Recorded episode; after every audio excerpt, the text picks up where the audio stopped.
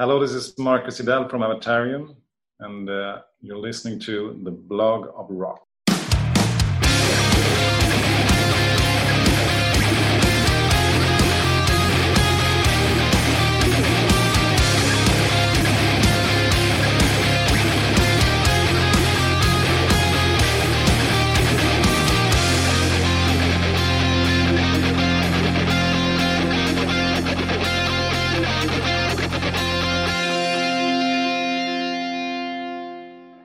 Hallo, willkommen bei The Block of Rock, deinem Hardrock und Heavy Metal Podcast Musikmagazin. Ich bin Uwe Lerch und ich nehme dich backstage mit zu den Rockstars. Natürlich quatschen wir über die Musik, die uns alle verbindet, über neue Platten, über Livepläne und was früher so war. Aber wir sprechen auch über die Menschen dahinter. Was hat sie inspiriert und motiviert und welche Rockstar-Tipps haben sie für dich da draußen? In den Show Notes, das ist die Beschreibung zu dieser Episode, über die du das hier gerade hörst, findest du einen zentralen Link für alle weiteren Informationen, der dich aber auch in meine offizielle Facebook-Gruppe führt. Ich würde mich freuen, wenn wir uns hier kennenlernen. Bist du nun am Start? Na dann komm doch mit! Heute dreht sich alles um Avatarium aus Stockholm. Schon seit ihrem ersten selbstbetitelten Album aus dem Jahr 2013 hat mich die magische Stimme von Frontfrau Jenny Ann Smith verzaubert. Über insgesamt vier Alben hat die Band aus meiner Sicht eine unglaubliche Metamorphose hingelegt und in die tief schweren, düsteren, kalten Klänge Marke Black Sabbath immer mehr warme Sonnenstrahlen in die Komposition reingelassen. Schaut euch hierzu einfach mal die ganzen Akustik-Songs auf dem YouTube-Channel von Avatarium an, ihr werdet sehr überrascht sein. Ihr letztes Album The Fire I Long For erschien im letzten November mit dem die Band eine völlig neue Nische eröffnete, die sie selbst als Dark Gospel bezeichnet. Wer hierzu mehr wissen will, der sollte sich mal das Erklärvideo zum Song Rubicon ansehen, welches die Tage online ging. 2020 hätte das Jahr von Avatarium werden können. Zwei Warm-up-Shows in Schweden waren gespielt und danach sollte eine extensive Live-Umsetzung mit den Höhepunkten Wacken und Summer Breeze folgen, um nur ein paar zu nennen. Doch auch diese Pläne gingen im Zuge der Pandemie unter.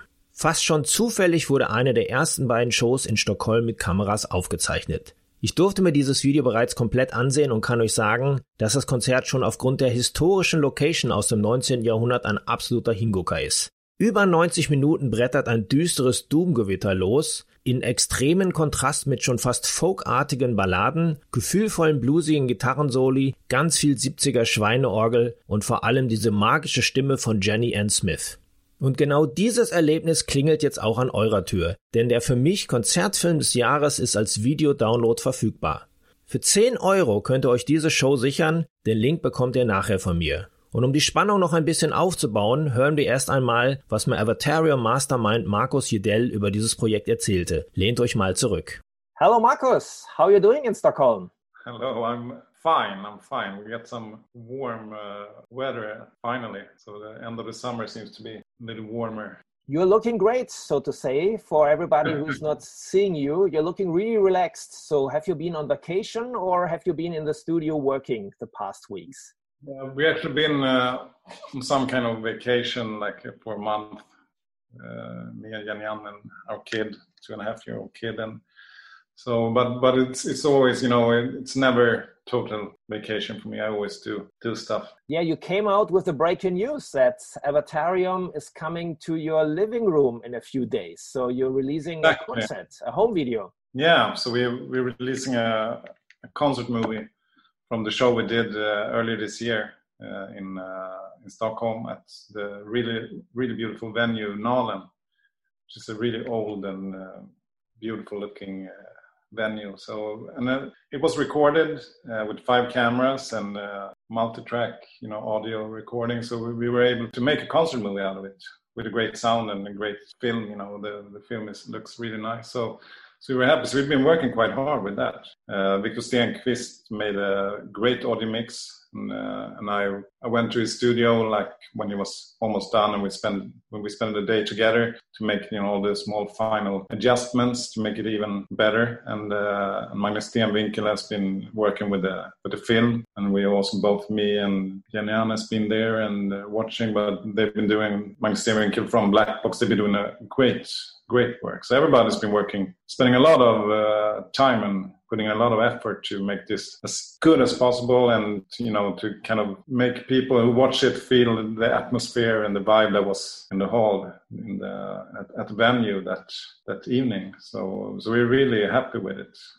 I'm proud. I talked to our keyboard player yesterday actually Rickard Nilsson. We were both a little bit surprised how how well we play and perform because it was the first show uh, we did on what was supposed to be the tour 2020 and of course we just made two shows because then covid-19 pandemic bursted out. So but at least it was recorded the first show and and luckily we did a great performance we're happy about that so it's not easy because i remember seeing avatarium quite a few times but uh, you changed the lineup in between there and back and mm. i was really surprised i saw the show already and i must say that this is the best lineup i saw from avatarium mm. um, because you, you seemed like playing together for ages but it was one yeah. of the first shows yeah, really. But, but one of the reasons actually is that we are all good friends, and we, we know we've been friends for a long time. So Habo, the drummer, and Rickard Nilsson, keyboard player, we we known each other and played a lot together, you know, in different jam sessions and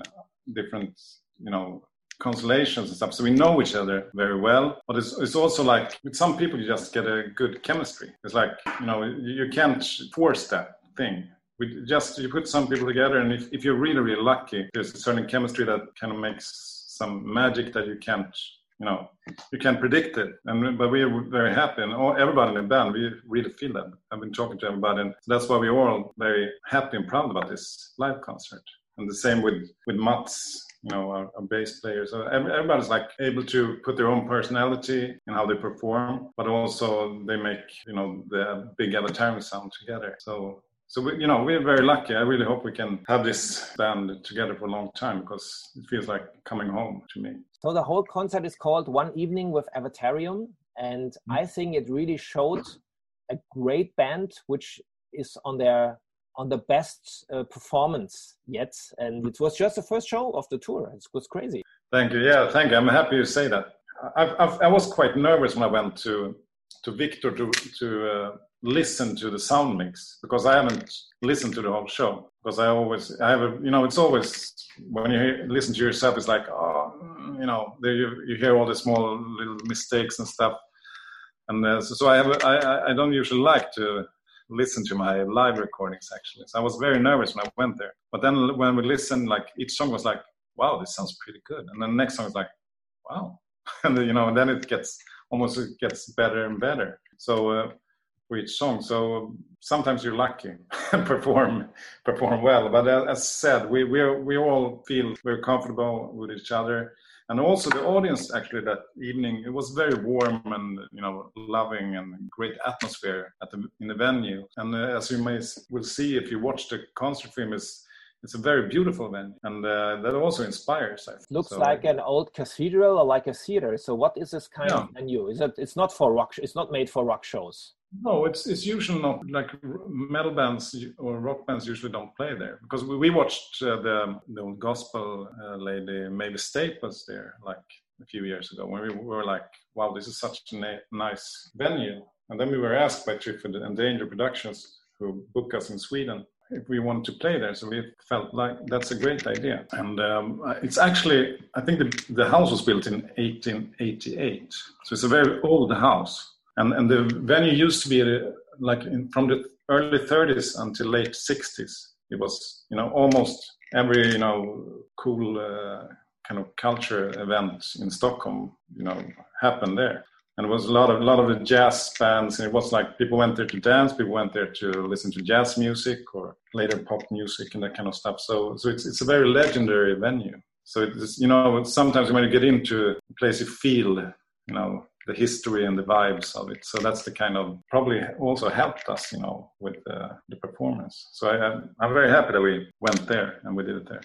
What I like on the show is that is there's a certain kind of story, or I would say a climax. So you start very, let's say, dark.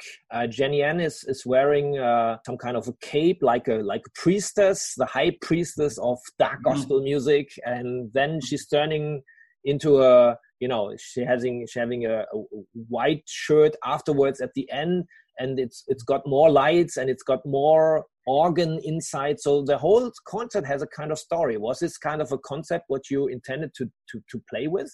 Yeah we we you know it's, it's always nice to that a, that a concert is like an album you know it's, it's like that you have some kind of a story and and of course you want the ending to be like a climax so um, so yeah we tried to do that and i'm i'm glad you noticed and you liked it so it, i think it's went out pretty well what I've seen already are some great reaction. You you just released the first video officially on your uh, Avatarium YouTube channel, which is the sky at the bottom of the seas.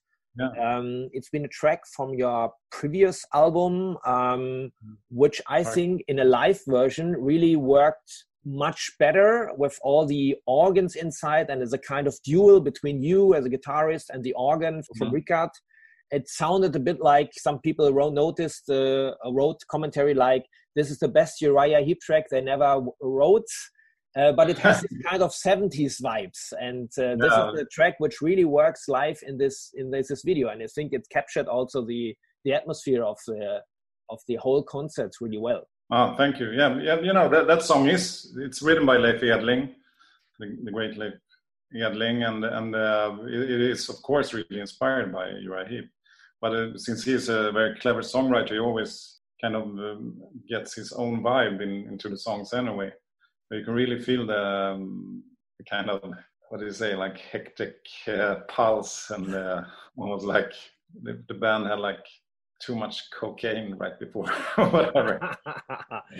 But you know which we actually didn't but talking about leif um, he was also the one somehow who, who started the whole idea of avatarium um, yeah. beside of candlemass but i felt on the last album his influence was uh, much less to hear. The last album the fire long for which you have released last november sounded yeah. a bit different. It sounded more lighter than the more the darker sounds which you had in the beginning. Is it yeah, maybe. now you're more, more writing the material on your own?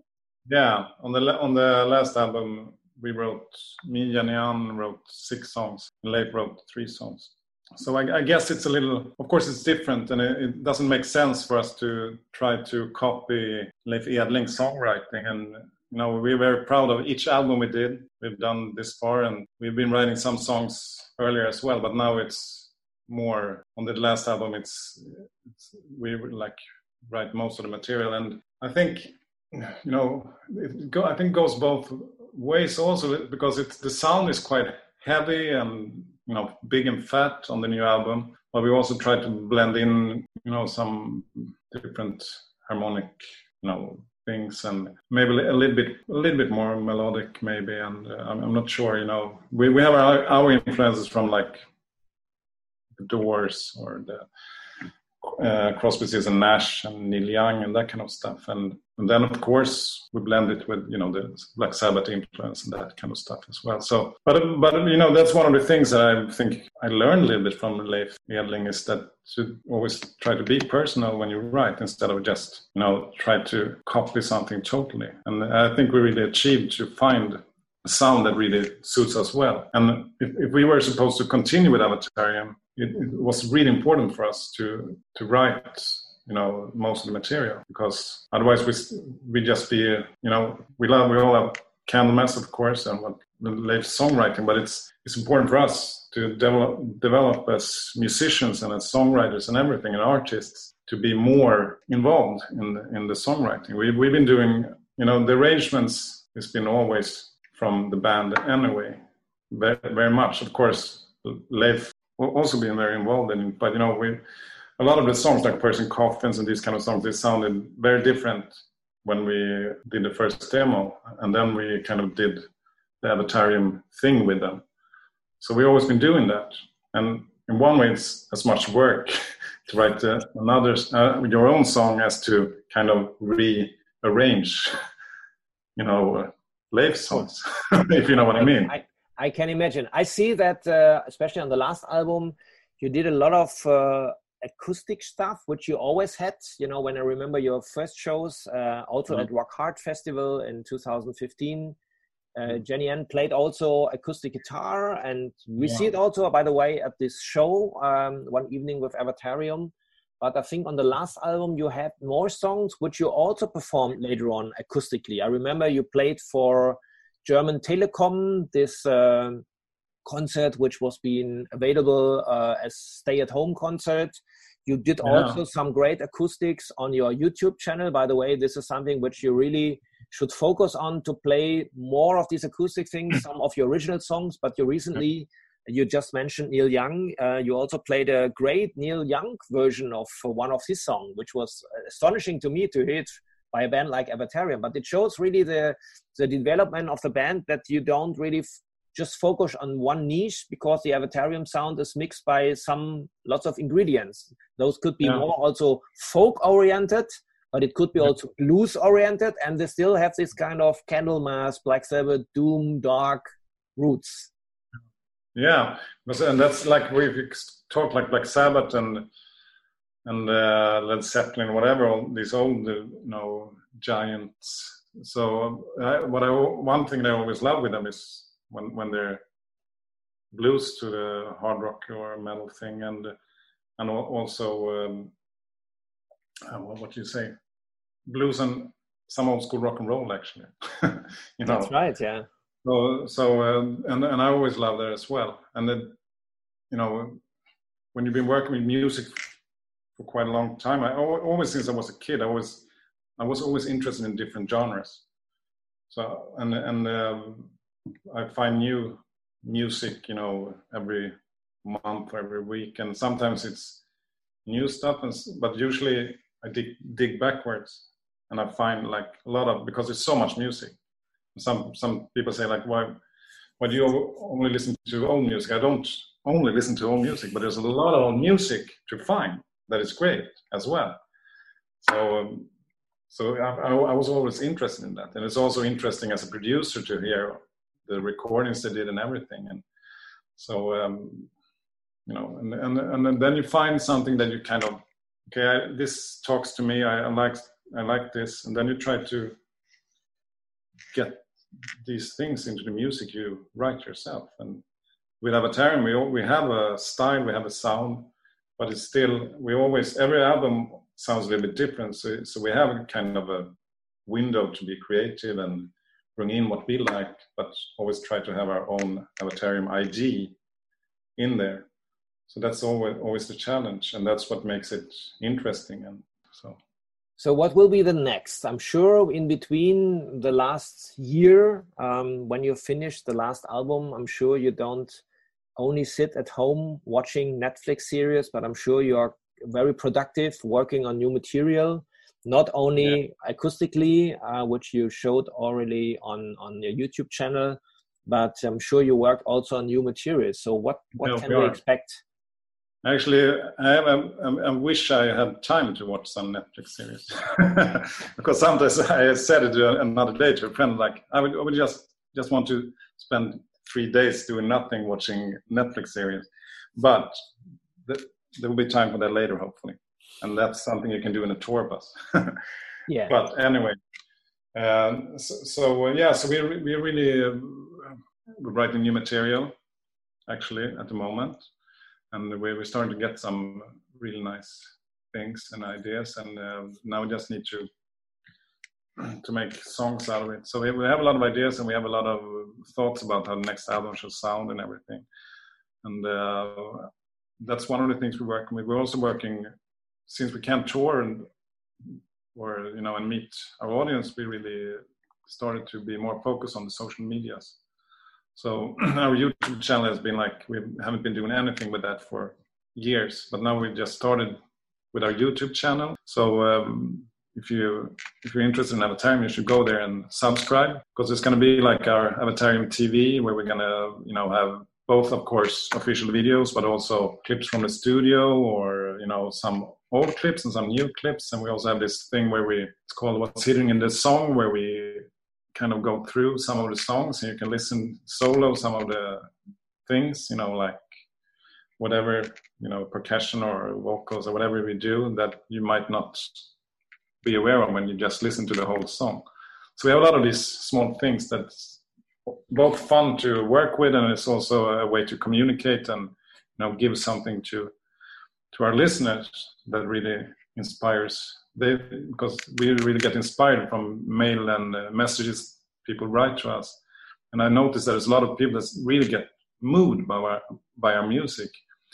And these are the things that has made us make the decision to continue? Because we, I talked to Jan a lot about how should we do with avatar? Shall we because we love to do it but it's also you know it's a lot of work to, to work with it. But when you, people write like this that song helped me through a difficult time in life and all this kind of stuff that people write to us that then you feel like okay this is something important and we reach out people understand what we are doing and they and they get moved by it.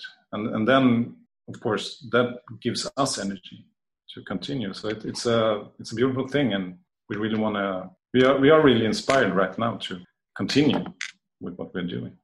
So please carry on. I want to hear a fifth avatarium album next year and i hope you're gonna come over finally when the pandemic is over. But before you are coming to our living room, as I said yeah. before. So before, let me ask you, um, the whole concert will be available like a ticket and you purchase it and then you can not only stream it but also download it to copy it on your own. Yeah. so this is the idea. Exactly exactly. So you can download it so you will have it forever. And uh, you can also download like a cover so you can make your own dvd if you want to which is, which is very nice. And uh, uh, we and uh, the thing is, this this concert is once again we're very happy that we and, and feel very lucky that we were able that this was recorded because a lot of people do the live streams and that is a great way to reach out. But this is a concert filmed in front of an audience right before the outburst of the COVID nineteen. So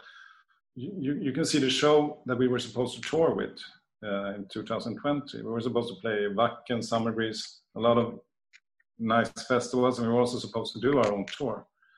And uh, so, so this is a chance for you to see the tour that unfortunately didn't happen, but but you will see it in your living room and. Uh, with a great sound and with a great uh, video as well yeah, thank you. I'm glad you say that. And so, so just crank up the volume and you know have a beer or a glass of wine or Coca-Cola, whatever you want to drink, and uh, you know collect your friends and uh, and you know and uh, hope, have a good time. What I really like about this, it's uh, it's um it's a kind of fortune for everybody because it's just you won't believe it's just 10 euro so it's less than a ticket. It's even less than a CD or about the same price as a CD.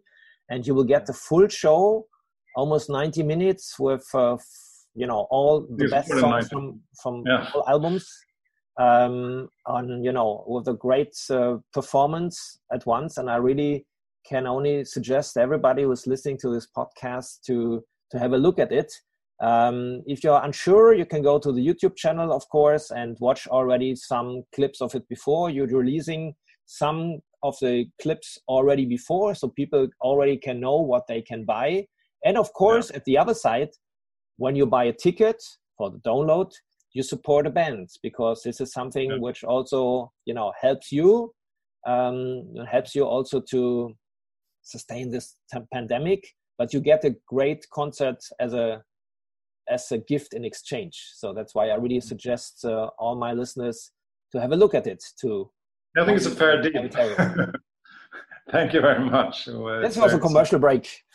That's a commercial. Well, thank you very much. I'm very, I'm very happy that you you like it, and uh, I think it's uh, I think it's a fair deal, and uh, it will uh, it, it will hopefully also bring in even new more fans and new new people to see avatar because you know it's hard for us to at this point we, we wouldn't be able to go to like maybe south america this year anyway. So it's, it's a good way for people like over the seas to to see a full show with avatarium and and next time we tour it's probably we have a new album, then it's going to be another tour. And uh, and, it's also you know it's still always going to be different, you know, because we rehearsed and worked with this with these shows, you know, with the band, and you do the arrangements and you make everything at that time. And Avatarium is like that. If we play like in a half a year or in a year next time, the songs are going to sound different because we always change small things and because that's how we are. so. We are looking forward to welcome back to to the live stages in 2021. Until then, I wish yeah. you a productive time in the studio. Let us Thank know you. when there is something new. Until then, we're gonna watch your YouTube channel, and of course, we're gonna watch the concert. Marcus, uh, thank you very much. My best regards to Jennie-Ann, and okay. tack så mycket. Tack så jättemycket. Thank you very much. It was very nice to talk to you. Falls ihr auf den Geschmack gekommen seid und Avatarium in euer Wohnzimmer einladen wollt, dann findet ihr in der Beschreibung dieser Sendung, den sogenannten Show Notes, den direkten Link zur Seite, wo ihr euch für schlappe 10 Euro das komplette Video runterladen könnt. Ihr bekommt sogar ein fertiges Cover zum Ausdrucken, damit ihr euch davon eine DVD brennen könnt, quasi ein Official Bootleg. Wenn dir diese Episode gefallen hat, folge mir doch gerne beim Podcast-Dealer deines Vertrauens, damit du auch die nächste Folge nicht verpasst. Du bekommst die ganze Staffel als kostenloses Abo unter anderem bei Spotify, Apple Podcast, Amazon Music, Deezer, Soundcloud, YouTube, dem Podcast-Portal von Google oder natürlich über meine Homepage theblogofrock.com. Höre dir dort auch die bereits veröffentlichten Stories an, denn jede Woche gibt es hier neues Futter. Und vor allem, erzähle es deinen Freunden und teile die frohe Kunde auf Social Media. Alles klar? Dann hören wir uns ja wieder beim nächsten Mal. Bis dahin, keep on rocking.